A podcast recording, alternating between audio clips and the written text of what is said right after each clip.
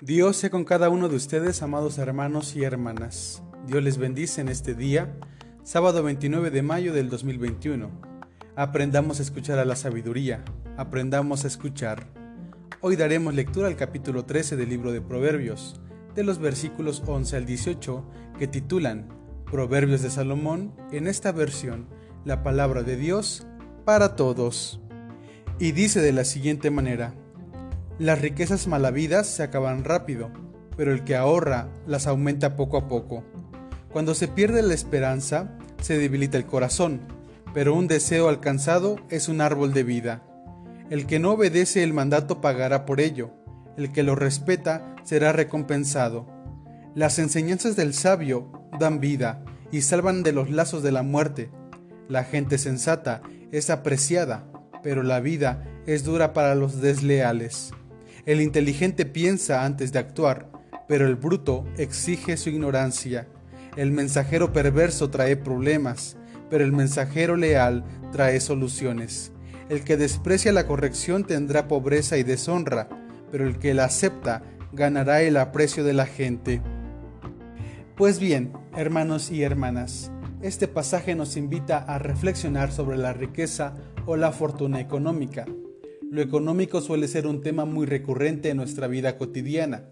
Suele ser un tema de mesa y de discusión en el hogar, ya que solemos estar al pendiente de cómo los precios de nuestra canasta básica suben y los salarios se mantienen estables en el mejor de los casos.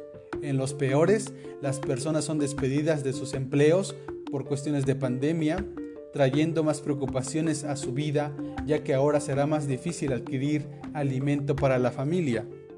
¿Alguna vez hemos escuchado la frase el dinero no compra la felicidad?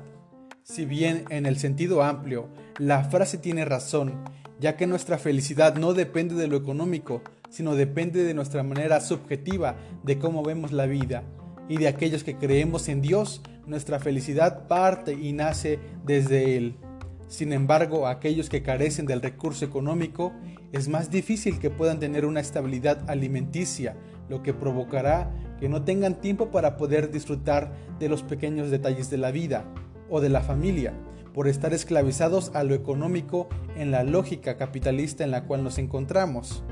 Así que el tema de la riqueza suele estar contrastada con algunos pasajes bíblicos que enfatizan que serán los pobres quienes recibirán el reino de los cielos, resaltando al pobre como una característica de humildad y sencillez, aquellos que están dispuestos a abrazar el reino de Dios.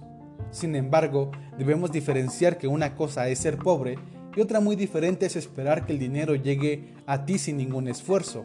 El Evangelio suele estar del lado del pobre, porque reconoce que hay sistemas que no lo dejan tener más, ya que desde su contexto, en el caso exclusivo de Roma, buscaba mantener a las personas en esta condición para que fueran dependientes del imperio y que en todo momento fueran obedientes a él. Ahora, la denuncia que hace el proverbio tiene que ver con la riqueza mal habida, es decir, aquella riqueza que se sustenta en injusticias, crueldad, maldad y humillación. Aquella riqueza que se gana con la explotación laboral de los que menos tienen para poder enriquecer a unos cuantos. Entonces, no solo deberíamos llamar pobreza, sino empobrecimiento a todos los sistemas que sean injustos para llenar los bolsillos de unos cuantos con el dolor de personas que no tienen otra posibilidad porque no se les permite. Es por eso que la sentencia es clara.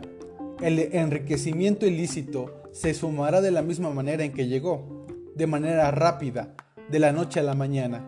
Sin embargo, aquellos que se esfuerzan por ahorrar de poco en poco, sin querer dañar a nadie, tendrán una economía estable y justa, incluso para poder auxiliar a otros. La sabiduría, en este sentido, le da mayor peso a la fortuna, que se va adquiriendo poco a poco, con el esfuerzo de cada día.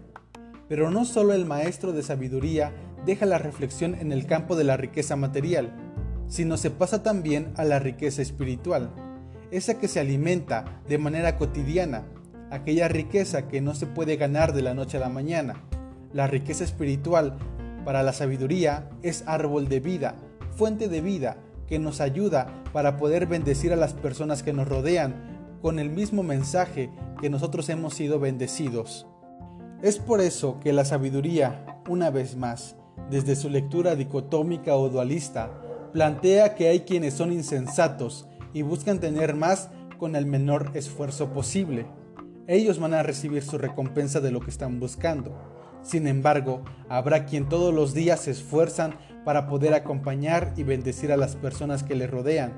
Estas personas siempre serán recordadas de la mejor manera, serán recordadas como personas sabias, amorosas, llenas de justicia y paz.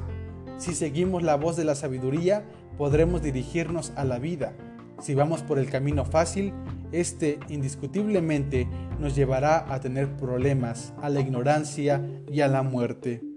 Que el amor y la misericordia de Dios siempre nos ayuden a actuar de manera ética y justa en todo momento, que siempre busquemos ayudar al necesitado. Que Dios sea con ustedes, amados hermanos y hermanas.